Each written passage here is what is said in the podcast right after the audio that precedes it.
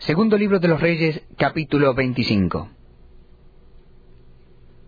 Aconteció los nueve años de su reinado en el mes décimo, a los diez días del mes, que Nabucodonosor, rey de Babilonia, vino con todo su ejército contra Jerusalén y la sitió.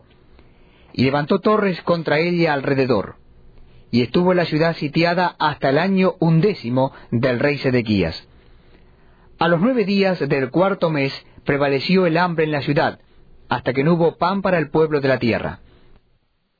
Abierta ya una brecha en el muro de la ciudad, huyeron de noche todos los hombres de guerra por el camino de la puerta que estaba entre los dos muros, junto a los huertos del rey, estando los caldeos alrededor de la ciudad, y el rey se fue por el camino de Arabá.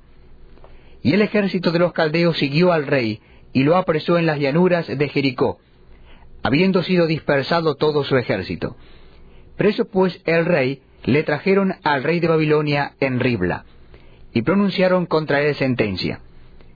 Degollaron a los hijos de Sedequías en presencia suya, y a Sedequías le sacaron los ojos, y atado con cadenas lo llevaron a Babilonia.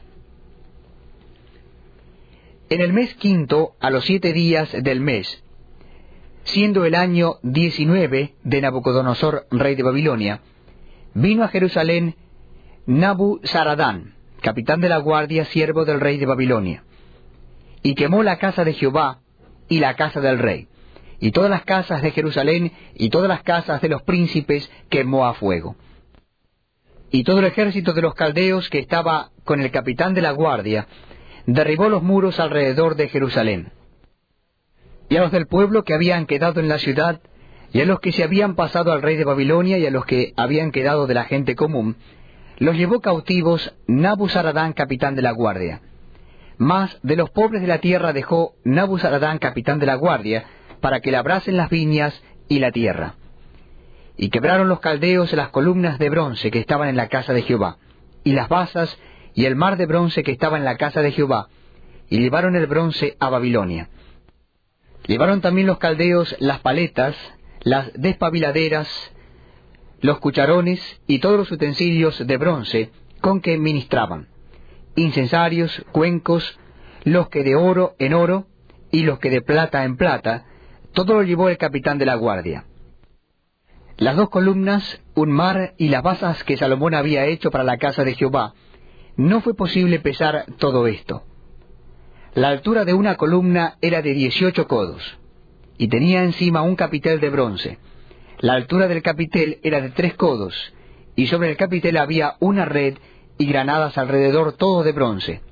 E igual labor había en la otra columna con su red.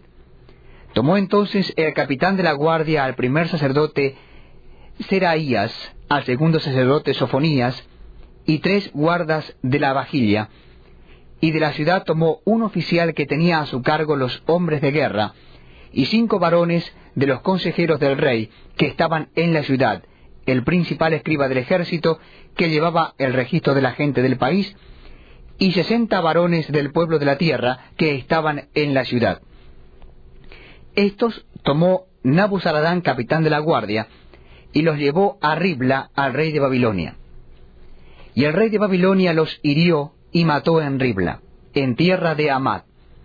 Así fue llevado cautivo Judá de sobre su tierra. Y al pueblo que Nabucodonosor, rey de Babilonia, dejó en tierra de Judá, puso por gobernador a Gedalías, hijo de Aicam, hijo de Safam. Y oyendo todos los príncipes del ejército, ellos y su gente, que el rey de Babilonia había puesto por gobernador a Gedalías, vinieron a él en Mispa, Ismael, hijo de Netanías, Joanán, hijo de Carea, Seraías, hijo de Tanumet Netofatita, y Jaazanías, hijo de un Maacateo, ellos con los suyos.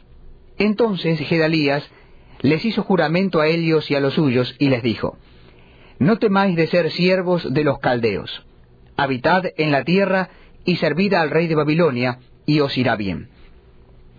Mas en el mes séptimo vino Ismael, hijo de Netanías, hijo de Elisama de la estirpe real, y con él diez varones, e hirieron a Gedalías y murió, y también a los de Judá y a los caldeos que estaban con él en Mizpa. Y levantándose todo el pueblo desde el menor hasta el mayor, con los capitanes del ejército, se fueron a Egipto por temor de los caldeos. Aconteció a los treinta y siete años del cautiverio de Joaquín, rey de Judá, en el mes duodécimo, a los veintisiete días del mes, que Evil Merodac, rey de Babilonia, en el primer año de su reinado, libertó a Joaquín, rey de Judá, sacándolo de la cárcel. Y le habló con benevolencia, y puso su trono más alto que los tronos de los reyes que estaban con él en Babilonia. Y le cambió